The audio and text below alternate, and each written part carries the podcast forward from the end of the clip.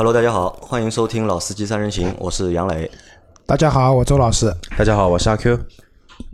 啊，我们的节目在星期一和星期三都没有更新，对吧？那主要没有更新的原因还是人手的问题，在这里和大家打声招呼，对吧？不好意思，啊，因为我们的张波一个星期里面放了我大概五次鸽子，一个星期和我约了五天时间，没有一天是来的。对不愧这个鸽子王的称号。嗯，鸽子王其实蛮苦逼的，就是前两天车也撞了。车也撞了？关于撞车的话题，我们下就是换个节目啊再讲啊，换个节目再说。因为那天是星期二，本来张波要来的嘛，他和我说是后来因为车撞了，所以没有来，就导致人手不够。而且呢，老倪好像又出去旅游了，那他去去了一个就是比较长的一个自驾游，大概要去个十到十五天左右。所以我们在这两个星期也听不到老倪的声音。那今天索性啊，就是周老师过来顶一下，对吧？阿 Q 今天晚上也过来顶一下。那我们现在开始还债，对吧？我答应了大家嘛，尽量就是在星期五，就是连着几天都有节目更新。那今天先还第一个债吧，就先还第一个什么债呢？是我在七月三十一号，应该是就上个月七月的最后一天，去参加了一场就是一个电动品牌的一个发布会。这个发布会其实我们在去年吧，应该是前年还是去年？去年去年也去过一次，对吧？是华人运通，他们上次是是发布了就是华人运通这个就是品牌，那这次呢就是发布了华人运通的旗下就是电动车的品牌，他发了一个品牌叫是高和，做了一个就是品车型品牌的一个汽车品牌的一个发布和就是他们的第一款车的一个发布，应该是叫高和五 N HiFi 五 N，对吧？首先啊就是。这个品牌大家听上去的感觉怎么样？嗯，我看到就是英文无感啊，中文的话，我觉得这个名字起的还，我觉得还蛮好的。高和，高和啊，高开高和，对吧？阿坤呢？阿坤听到这个名字感觉怎么样？我先听到华伦运通这四个字。华伦运通这四个，我觉得蛮蛮牛逼的，我感觉是一家基金公司，基金公司，我感觉是一家风投公司，基金公司。我和老周觉得是物流公司，物流公司。不要跟我提基金公司 啊，我受伤很深，你受伤很深。我感觉是一家基金公司。然后这一个 logo，我刚刚在翻，在翻那么他们的一些介绍嘛，我觉得可能感觉车看照片还不错，但这个名字我觉得。可以换一个，因为现在叫温的车比较多。就名字，我觉得是这样，就是这个高和这个品牌，我觉得是其实有一点点小的问题啊。当然，就是厂商就是设计这个品牌，可能是花了很大的心思，就是动了很大脑筋在定这个名字或者是 logo 的样子。但是我是从七月三十一号晚上参加完发布会，然后八月一号我就出去玩了几天嘛，我女儿过生日，玩好之后回来，对吧？我就想写这个就是这期节目的提纲嘛，但是我脑子里始终就是。弹不出这个名字，我只知道它叫高，但是 后面那个字是什么，就很难让人就是有一个就比较直接的或者是比较方便的一个联想，就需要花蛮长的时间去记住这个品牌的名字。啊，我觉得啊，就是品牌名字对吧？嗯，还是需要好记，朗朗上口，对吧？就电动车领域，比如特斯拉，因为大家都知道特斯拉本身是人的名字嘛，对吧？交流电之父。对吧？我们应该没有说错啊！交流电支付特斯拉，就是有记比较好记，另外一个它也是有一些出处的，对吧？和和产品也有关联嘛？和产品也有关联，和电有关联，这种呢比较好。那我就是我相信啊，就是华能运通去定这个高和品牌，就是汽车的品牌叫高和。一定是经过深思熟虑的，不知道大师有没有算过，对吧？一般汽车行业有个不成文的规定，大师一定要算一算。每一辆车的命名其实都是需要大师来算一下的，对吧？那反正我个人觉得，其实叫什么名字不重要，对吧？你叫高和 One 或者叫呃理想 One，对吧？就各种各样的，就是名字其实不是很重要，关键是你车本身能不能给大家留下印象，对吧？因为这个车量产的话，应该离开现在还有蛮长一段时间了，对吧？你要给大家个理由来等待你，这个是需要理由的。啊，所以我为什么说要还这个债啊？就是因为去参加了发布会嘛。因为其实我们每次去参加就是厂方的活动啊，或者发布会，对吧？都会需要帮厂方去做一篇就是内容，对吧？不管是音频的也好，文章的也好，还是视频的也好。但是因为这个文章就是我们这个内容一直没有做嘛。就是导致对方的公关一直在找我，对吧？因为你想，你人也去了，对吧？你车马费也拿了，对吧？饭也吃了，但是没有内容产出，对对方的公关来说可能会比较难交差一点，所以就一直在问我。他说：“杨老师，你这个东西好了没有？对吧？什么时候可以上线？对吧？所有人都交了，就就差你一个了。”因为其实华润通我觉得还蛮有意思的，因为他们的就是动作还蛮大的。从上一次就是搞他们的那个就是华润通那个发布的时候，就是邀请了大概我觉得可能把就是全网有一家算一家和汽车相关的媒体和或者自媒体，就是通通请过去了，对吧？所以就是在这一次去的时候，还是我们还是被他就是继续邀请。因为华润通他们，我觉得是什么呢？就是他们那个场地不错。呃，他们有一个就是自己的，就是他好像是应该那个算他们自己公司吧，应该对，有一个小剧场，大概能够坐个几百个人。我印象很深啊，就第一次活动，我跟杨磊一块去的嘛。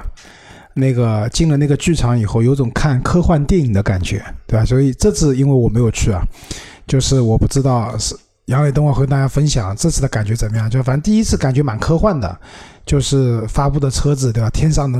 能上天飞的，对吧？底盘和车身可以脱离的。然后丁磊先生也讲了很多愿景，包括华能运动，他去怎么样实现，就是他的一些比较顶尖的，比如说无人驾驶啊这些东西，它是其实跟智慧城市有关的，城市里面去布很多的探头。我记得那一次好像扬州那边的一个副市长。也来了，那其实就是因为华伦运通和扬州那边是盐城应该是啊，盐城啊，对不起，说错了，有扬州盐城差不多嘛，就是 智慧城市，它通过路口啊各种的，就是布了很多的它的那个传感器，然后跟车子之间的交互，去达成一些智慧城市、智慧道路，包括智慧汽车的这样的一个使用。那我觉得这个理念蛮新的，因为参加过很多汽车的。厂商的发布会，对吧？大家在讲自己的高级的辅助驾驶，对吧？我怎么样去做到这个东西？那现在还有一种声音是说，未来 如果真的要做到无人驾驶的话，可能五 G 网络的普及是必须的，对因为一旦变成无人驾驶的以后，车辆和就是处那个车辆里面的处理器和网络之间的这样的一个数据交互的量是非常大的。那现在四 G 网络其实是没有办法满足这样的一个短时间的。大量的数据的交互，那怎么办？五 G 网络，但是我个人觉得五 G 网络的普及可能还需要蛮长的时间的，对吧？所以无人驾驶的到来，那我就就是华伦运通可能走了另外一条路，它它跟城市之间的这样的一些布局，让你这辆车至少在这个城市里面可以去比较好的使用。那我觉得这也是一种方式方法。这个概念会比较大一点，就不像一些就是其他的品牌，就他们可能会更专注于就是车本身，而华润通在搞的事情呢，可能会和就是交通行业的本身，甚至是城市的本身会有一些些关联。就那个时候开玩笑讲嘛，就是我们那时候办公室还没搬的时候，有一天我来上班，对吧？然后我看到桌上放了几罐那个糖果。然后上面写的华伦运通，我其实当时不知道什么是华伦运通，我就问杨磊这是谁给我们的东西？然后王杨磊说是华伦运通寄给我们的礼品。然后当时我第一反应什么？物流公司，物流公司对华伦运通，对吧？那其实这是个玩笑了，但是确实讲华伦运通可能做的事情，除了车子本身以外，它就像刚杨磊讲的，它其实是一个城市交通的一个解决方案，对吧？这个。可能和其他的我们现在看到的很多的那些新势力的造车是不一样的。这我觉得也是跟他的老板的背景也是有关系。有关系。其实我们可以就简单就是介绍一下，就是华润运通的背景啊。就华润运通应该它是一家就是和盐城市政府就是有关联的，就是一家企业。然后它的就是现目前的这个掌门人啊，丁磊，其实也算一个就是业界的很大咖了，应该是。啊，对，因为大家都知道，周老师很早以前开始做汽车行业，就是做上汽通用嘛。那个时候，丁磊是上汽通用的总经理。上汽通用的总经理啊，对的。后面他还做过上海市浦东区浦东新区的副区长，副区长对吧？然后后来又去了就是乐视汽车。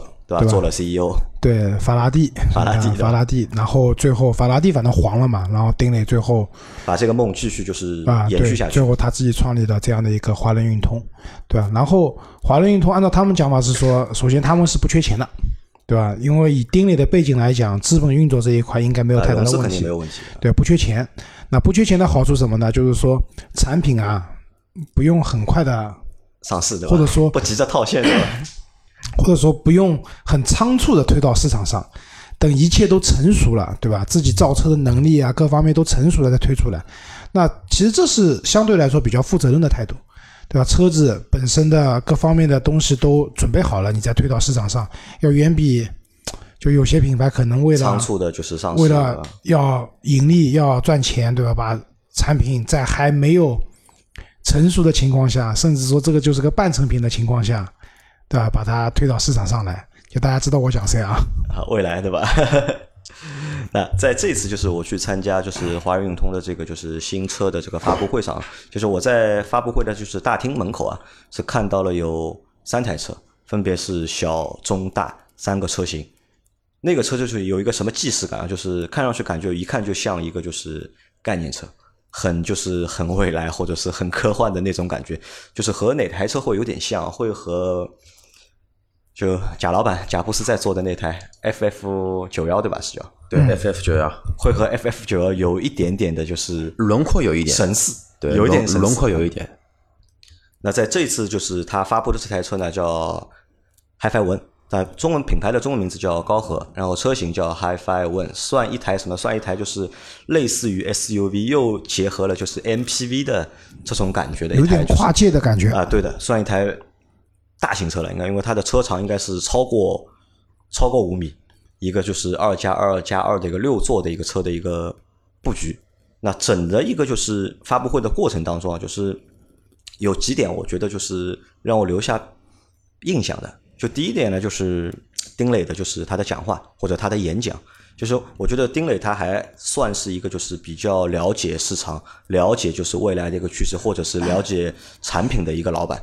但是呢，他在整个演讲的过程当中呢，他可能希望能够把品牌或者是产品讲的呢更生动，或者是更年轻的感觉，就类似于就是我们去看，去现在所有的这些就是发布会或大多数发布会，车企的发布会都想去学那些就是数码产品的，学手机啊，就是学乔布斯的，学乔布斯嘛，对吧？都想去做出那样的一个感觉，但可能我觉得是丁磊的他的这个年纪啊，稍微微会有一点点。大，可能和就是要他要想表达那个感觉还蛮难的，就是我们只能够从他的就是所有的演讲和他的就是说话的方式当中，感觉他算一个就是是一个就是非常诚恳，非常就是蛮有那个就是公信力的一个感觉，但是没有那种就是很科技啊或者是很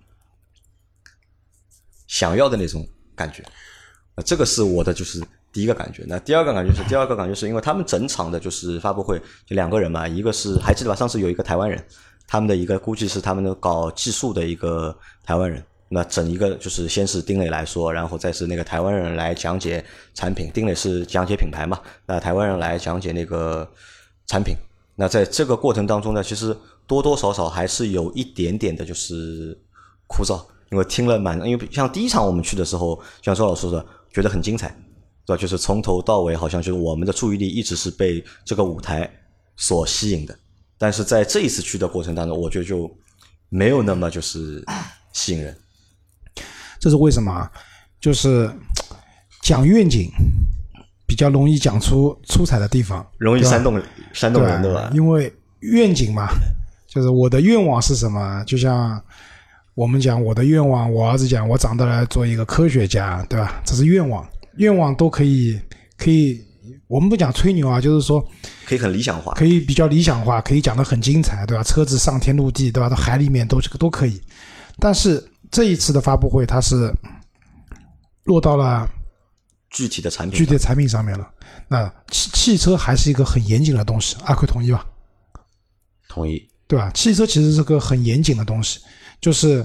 车子上的小到一个螺丝钉，对吧？大到它的可能的动力总成，它的因为汽车的话，三电系统其实是非常严谨的。在这样的情况下，他就没有办法把它讲的很科幻了，对吧？车子这个东西，最终要落地的话，你要去开的，对吧？然后不管它有怎么样很高级的功能或者怎么样，其实是都是为用户去服务的，对吧？太科幻的东西只存在于。就至少目前来讲，只存在电影里面，对吧？未来我就是我一直觉得，任何高科技的东西，如果你不跟使用场景去匹配的话，就是耍流氓，对吧？就刚才我也提到五 G 了，那现在其实有一些五 G 的示范点，其实手机是可以连到五 G 的，非常快。但是整个网络的环境，整个你用的那些 APP 也好，平台也好，它并没有匹配五 G 的这样的一个应用场景在里面。就无非就是你打开微信看视频，我们现在四 G 的话，可能要稍微的卡顿一下，五 G 不卡顿，仅此而已。没有应用场景的，所以五 G 的普及需要时间。那一样的，我汽车上有很多很高级的功能，但这些功能如果说没有实际的应用场景去对应，为你的真正的驾驶者带来实际的利益，或者说带来真正在开车中的一些优点的话，那这些功能只能是说它是一个美好的愿望。并不是真正的可以落到产品上的东西，对吧？当然，不是说所有，因为汽车在发展嘛，可能两年以后，我们现在吹的牛，两年以后实现了，这是有可能的，对吧？但是一定要考虑这个吹的这个牛，打引号的牛啊，就是能不能对应到应用场景里面去，不然的话，那它就是一个愿望。那我们可以回顾一下，就是我们在我们其实看了很多的，就是汽车，就是电动车品牌的发布，对吧？包括蔚来也好，包括现在。阿 Q 在服务的理想也好，那我们想一下，就是在一个汽车就电动车产品发布之后，一般会去谈什么东西？第一个肯定谈自己的技术嘛，技术啊，对吧？那这些技术包括哪哪哪些方面？一般电动车无非就谈的能源，能源就是电池的一个技术，啊对。第二就是匹配的一个技术，第三就是大家都谈理想。谈什么呢？谈自动驾驶，谈自动驾驶。谈对于未来的愿景，谈于再高级一点就谈什么呢？谈这个我车子有这么高级对吧？我就要再打造一个高级的城市，因为要匹配城市的一些那个道路情况嘛，这个是更加高级的。那就可能一般就是所有的就是大多数的电动车品牌都会去谈就是续航里程，对吧？谈它的那个电机的就是功率数，对吧？谈谈它的就是自动驾驶。那这个是一个相对来说比较常规的一个套路。但是在这一次就是 HiFi One 发布的这个整个过程当中啊，就这三个东西好像就是电池和就是电机，好像没有怎么谈，包括就是自动驾驶也没有怎么谈。其实我一直在看那个，因为刚才到现在为止，我其实一直在补课。因为你们说华伦运通，其实对我来说还是挺陌生的。我一直觉得它是一个基金公司。然后我看了一下，它其实到现在为止就说了我的一个电机是那个两百千瓦。也可能说，因为最终刚刚出了一个原型车嘛，它还没有定定型。这这一块到底是以后用同步还是用异步，还会有更加好的一个电机。两年之后，其实发展会挺快的。还有就是为什么没有那个发售说用什么电池配配方？那这个其实的话呢，我的分析是在于，目前的话呢，这个电池刚刚从五二三开始过渡到所谓的八幺幺嘛。因为密度的话，这两年肯定会涨，但至于能不能涨到锂电池的封顶，担心密密度三百三，那就是看。那个他的供供应商还是看他自己要去研研发了，但是两大家可以想想象一下，电动车这一个东西其实嗯挺奇怪的，纯纯电车。今天就像前段时间小鹏出来一个推车门事件，对吧？那个好不容易买一台新车，贷款审批通过了，绿牌申请下来了，车还没提，哎，新车出来了，操！出来出来一台价格更加便宜，续航超过五五百公里的，那也就意味什么呢？意味着就是电动车的一个电池的一个密度，其实本质上说可以在短期内有很大的一个提升，只不过还是因为怎么说呢？市场战略的一个问题，它会逐步逐步的把这一个可能性再完全铺出来，所以它现在没有定这么一个能源密度，我觉得很正常，因为它不知道两年之后哪一个更实惠。或者说能做到怎么样一个情况，而且更何况特斯拉上海电电池厂也在造了，对吧？这个东西不确定因素太多了。那我觉得啊，就买电动车啊，很大程度上有点想买电子产品，只不过说你可能买个手机现在贵的万把块，对吧？买个电脑贵的可能两万块、三万块都有。那电动车车子呢比较贵，十几万，就是你也会发生这种情况，比如说你买了一台电脑，对吧？你电脑刚买花了多少钱，然后你买完以后。可能快递还在路上的时候，新的版本已经发新的版本发布了，你会发现更新太快嘛？价格便宜了五千或者便宜了三千，芯片结果比原来高级了，对吧？本来是什么五百十二 G 的，变成一一那个变成现在变成那个一 TB 的那个叫什么固态硬盘了，都有可能的。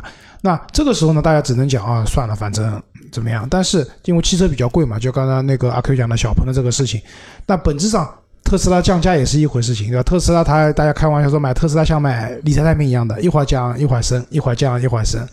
就我们之前不是做过一个视频，那个朋友不是一百二十万买的那个 Model X 嘛，但现在最贵的 Model X 才八十万，对吧？那没办法的，还是带那个套件的，对，带那个 初那个初级的那个辅助驾驶的，对吧？而且带性能包嘛，就一百公里三秒多的那个性能包，它也带了。啊，对，所以其实这个是没有没有办法，你就是说，你可能在买传统汽车上面发生这种情况的概率很低。就是你比如说买个车，就像刚刚我讲的，我贷款也好了，牌照也申请下来了，但是，哎，发了个新版本，这个车子好像比我还便宜，续航里程还高，那没有的，传统汽车上不太会有这样的问题。那电动车确实存在这样的问题，所以因为过半年可能技术就要革新一下。啊，对的，就是刚才你们也讲到，我正好插一下，就讲到那个电动车品牌发布会讲的那些东西嘛。那刚才讲的都是新兴的造车，他们会讲的东西，什么自动驾驶。那传统车企的电动车发布就不讲这些东西了，讲什么呢？讲底蕴。讲底蕴？我们是讲故事的大品牌，对吧？我们造的车子靠谱，对吧？不会烧掉，对吧？但续航里程多少？两百多公里。呃，对，其实之前段时间不是上海车展，奔驰 EQC 也发布了嘛，而且今年的话，这个车要国产，已经开始造一些那个就是奔驰电动车的一些体验店了。但是好像这个车，说实话啊，这不怎么拿得出手，就呃两个路数，对两个路数，为什么？就是新势力造车，它必须要有亮点，这个车的亮点一定要够大，你才能打动你。传统汽车呢不一样，因为它本身有经销商网络，本身有它的品牌知名度在那边。然后呢，他们造车其实呢，他们可能我觉得大部分的传统汽车厂商对电动化这件事情的认知不彻底的吧不？彻底，或者说认知太晚了，然后又有自己的那种骄傲，对吧？我又不愿意怎么样，所以就真的会发生一个大品牌发布一辆电动车，电动车续航里程两百多公里，然后一口气发了三辆，然后三辆车加起来。啊，两辆其中的两辆车加起来跟别人一辆车的续航里程差不多，对吧？然后还非要教育消费者，够了，真的够了。我们车能量密度低是低了点，但是安全，对吧？不容易自燃 够了啊！啊，那我们回到就是海牌文上面，就是在整一个就是产品的介绍的过程当中，就是我只记住了三部分，而且他也主要就谈了这三部分。六个门，第一部分什么还不是六个门，第一个部分他先谈的是什么？这台车的就是外观设计。他就是他们做了一个图蛮有意思的，他把就是市面上我们现在市面上看到的所有的就是 SUV 的轮廓图啊叠在了一起，叠在一起发现呢就是他们大概找了几十个车型吧，就叠在一起之后发现好像这些车的就是基础线都是差不多的，轮廓、腰线对吧都是差不多的。那么他说呢，就可能是因为就是一个设计的一个就是理念的一个问题，导致车型虽然很多，其实设计来车出来的车样子都是大同小异的。就包括我们现在看到的，就所有的电动车，不管是蔚来也好，威马也好，对吧？理理想也好，基本上一个小鹏也好，套路。对，其实看上去都是差不多的，无非就是尺寸上面可能有点不一样。那他们呢，在设计这台 HiFi 文的时候呢，就改变了一些就是设计的理念，把几条线的就是 做法换了一下，然后就出了现在的这个外形。就你们看一下这个车的外形，你们觉得好看不好看？我我个人觉得不存在好看不好看吧，就就看你个人喜欢了嘛，对吧？就是它在 SUV 和 MPV 之间嘛，找了一个融合的点去做这样东西。其实刚才杨磊讲那个那个他们这个宣传点，我其实不同意的。你市场上你把轿车全部拉出来看一下，不都是长一个样子吗？不都这样吗？对吧？你把壳子的那些棱角去掉，看光看线条的话，也都大同小异的。呃这就好比在说马路路上走的人都是两个眼睛，一因为我个鼻子一个之前去参。加过名爵的发布会，对吧？那个名爵的 HS 什么荷尔蒙汽车，对吧？他也在讲我的这个设计跟别人有多么不一样，或者怎么样。其实这种讲法啊，就是就是说白了，那就是怎么讲？厂家啊，现在就是实际的东西还没办法讲，就是硬要去做这样的一个说点不一样的，不一样的。东西。那你你是一个相对来说比较跨界的这样的一个设计的潮潮流，那你市面上你把那个其实这个车跟法拉第有点像的嘛，对吧？你把法拉第拉出来，你会发现它的线条跟别的车也不太一样的，对吧？它只是做了一个相对来说比较跨界的或者说这样的一个设计的理念在里面。我我觉得那可能就看个人喜欢，你喜欢的话，这种风格你会觉得这个车哇好漂亮；你要不喜欢的话，你会觉得这个车有点四不像，对吧？就是这个没有什么特别好看不好看的。啊，那这是第一块。我们讲六扇门吧啊，我记第一个我记住，第二个呢是我印象特别深，我第二天我就打电话和周老师说了啊，昨天开了一台车，我觉得非常有意思，对吧？就这台车一共有六扇门，就六扇车门，就大家可以想象一下，就什么样的车，对吧？可以有六扇车门。就我们我们看到常规的车，就是前面两扇门，后面两扇门，对吧？无非就是在后面两扇门上面，就是可能有各种各样的开法，对吧？你可以是对开的，对吧？这是一种，然后是以往一个方向开的，那算一种。还有一种呢，就是像欧翼门啊，或者是英翼门。那 HiFi 文这台车呢，它是把就是前后两个门加起来，传统的两个门就是四扇门都有，然后呢，再在后排上面又做了两扇门，就它可以就是同时有。六扇门，然后通过这六扇门呢，可以有大概好几种的，就是开门的方式，适应于就是各种各样的应用场景，而且他们给每一种就是场景都取了就是各种各样的名字，是吧？就是把开门这件事情，就是这个功夫啊做到家了，我觉得。嗯，这件事情是这样的啊，就是丁磊，上汽通用出身，嗯。据我了解，现在那个华龙运通里面呢，他们整个一个市场的 marketing 的部门啊，有蛮多都是通用出来的。就大家都知道，通用靠擅长什么？擅长什么，对吧？就是，呃，通用在营销方面确实有他自己的比较一个独到的地方。那这辆车的话，就还是回到刚才那话题，就总体来讲，现在能宣传东西比较少，那怎么办？在车的设计，包括它六扇门这样的一些，就是颠覆大家认知嘛。一般我们都知道，我们讲车子嘛，五门版，对吧？就是四个门加一个后备箱的门，然后它多一个门出来，然后给大家多一些记忆点，对吧？但是回过话来讲，从应用场景上来讲，多了这个门，对你真的日常的正常的使用有很大的影响吗？我觉得未必的。另外一个就是。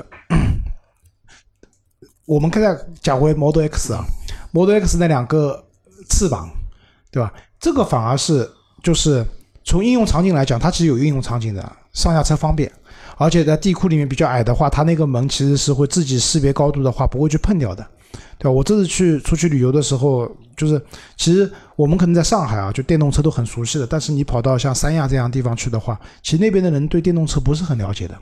很多开车的那个，我打滴滴嘛，很多开车的师傅都不了解。然后，但是讲到特斯拉，他们说哦，那个带翅膀的门，至少记忆度是有了。那我觉得可能在高和这辆车上面也是一样的，就是说，在车子没有正式上市以前，让大家记住我这个车有六扇门，这也是一个营销的一种手段或者一种策略吧。而且我觉得这个也算创了一个先河了，就是这可能是目前我们可以看得到市面上的车里面门最多的一台车了。呃，可以这么说吧，对吧？这算一个，就是这算一个创了一个记录，对吧？做了一个就是新的东西出来，其实还是为了去，就是我的理解，可能还是去为了去做一些在车产品力还没有敲定之前的一些动作吧。先让大家先记住，就跟周老师说的一样，先让大家记住我这个车子，不管我这个车将来概念车出来变成量产车长什么样子，至少你们先知道我这个车有六个门。然后到时候这个就是一个卖点，而且这个卖点是有它的唯一性跟它的稀缺性的，因为就它有，也没有几个品牌会没事情去想要要要这么多门干嘛？这么多门没事，家里面防盗门不够开，可以用一个。呃，用它就是现场的就是说法，就是除了这扇六扇门以外，还有就是后备箱的一个门，对吧？再加上就是引擎盖引擎盖就八个门了，还有就是充电口。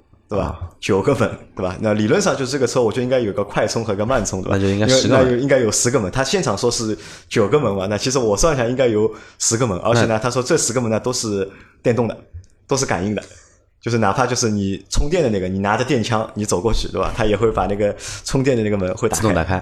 啊，这个也算一个就是蛮有意思的一个噱头吧，我觉得。我觉得从我的角度来讲，几扇门不重要，对吧？重要的是，至少你告诉大家啊，嗯，我这个都是感应的，啊，这个还是个卖点，对吧？就开门都是感应的，相对的方便一点嘛。门最多的一台车，对吧？那这是我记住的第二个点。那第三个点是什么？它有一套蛮有意思，就是大灯系统，就是它有一个它那个大灯啊，可以做就是路面的，就是投影或者是投射，而且是可编程的，就是我们可以投一些就是花样图案，投到就是。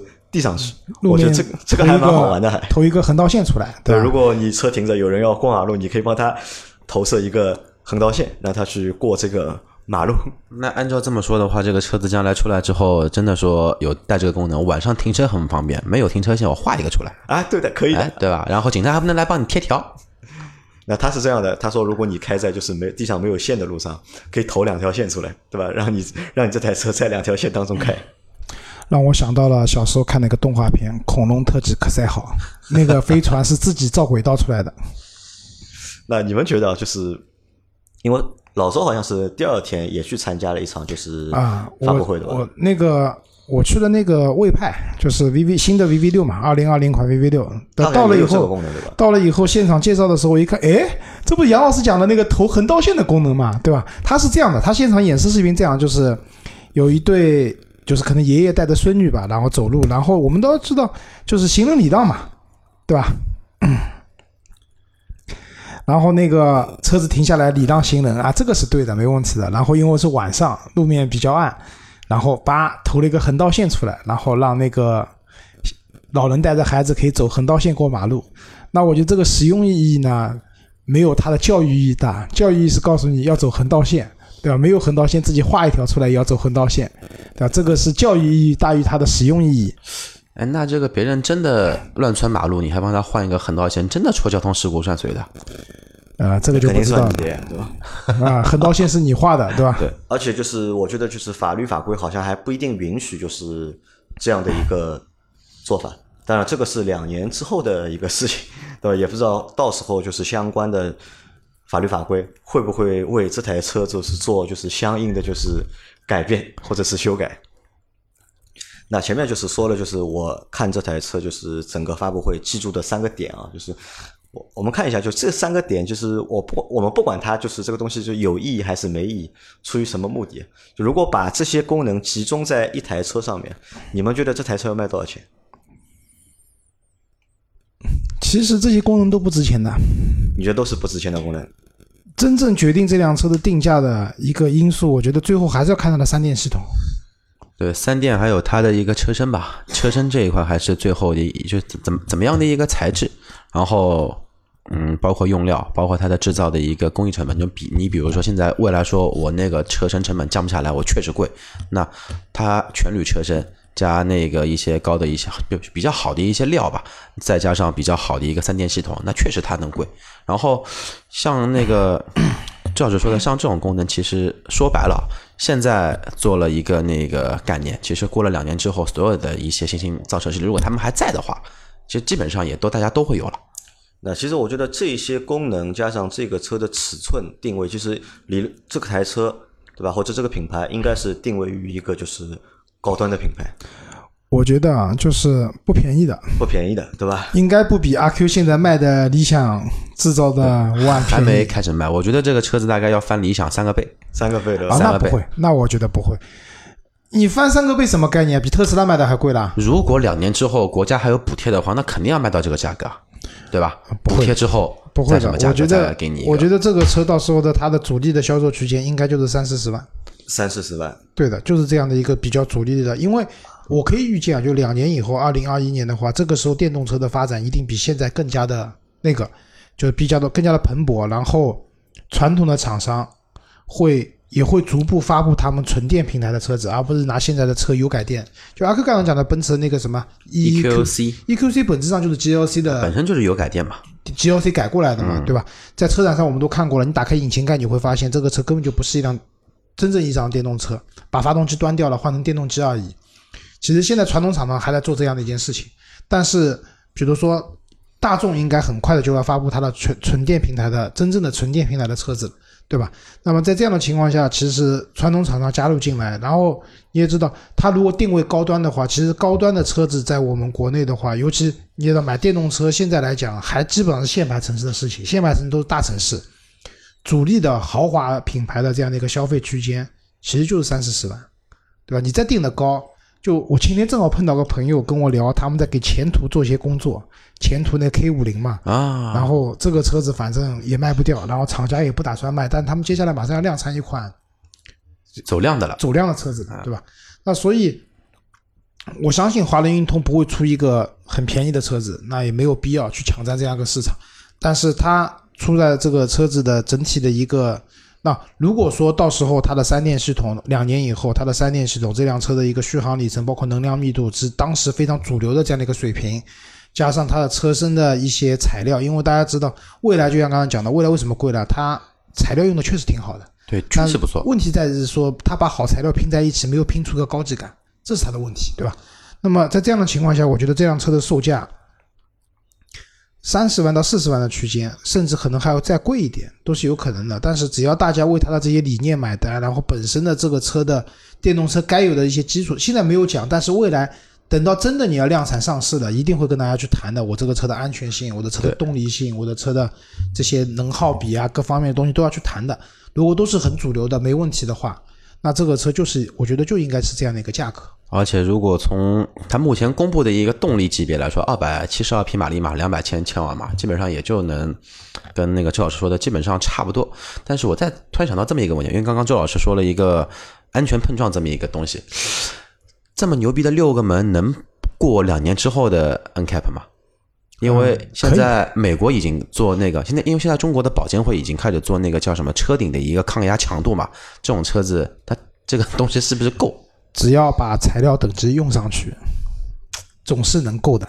对，关键还是嗯有相应的对策嘛。啊，对的。所以在这种情况下的话，这个车子到时候这个，我觉得这个售价是相对来说比较，就你觉得定三四十万，对吧？啊阿 Q 觉得会在百万左右。我觉得就开玩笑这么说一句吧，百万卖给鬼去啊！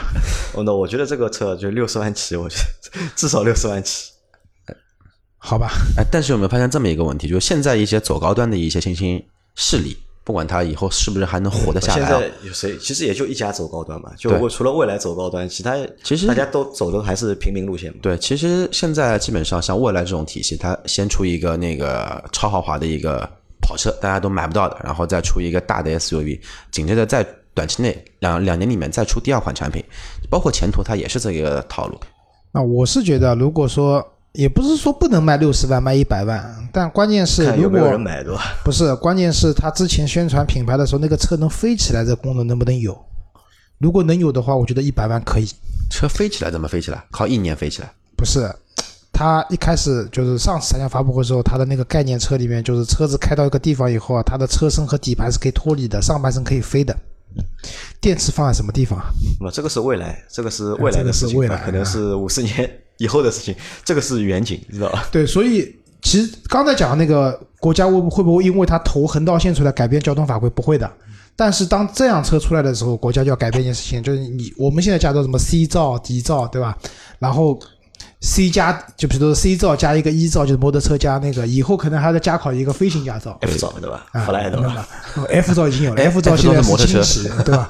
可能以后要弄一个更厉害的，比如说 C 照，对吧？就可以开飞机了，对吧？那这个有可能是需要改变的，不然的话，你这个车，因就上去以后都不用你输驾照的，对吧？人脸识别、指纹识别、什么哈口气识别，然后一看啊，你这个人有飞行驾照的，它的飞行功能自动激活。你没有飞行驾照的话，对不起，这个飞行功能用不了。哎我觉得再下去，那个周老师要被华伦运通挖过去了，呃，要去讲故事去了，对吧？要去讲故事去了。啊，对啊，好，那反正这期节目我们暂时就到这里，因为这个车型要可能要到二零二一年的下半年才会量产，而且到时候量产的话，就是到底有多少功能会，就发布会上发布这些有这个牛逼是不是最后能不能有多少功能在量产车上体现？这个还大家都不知道嘛，因为两年时间，说实话就是两年说长不长，说短不短，但是两年里面可能会发生很多很多的事情。对？但是按照车的研发周期来说，至少它现在能定下来两年，二零二一年能开始下线。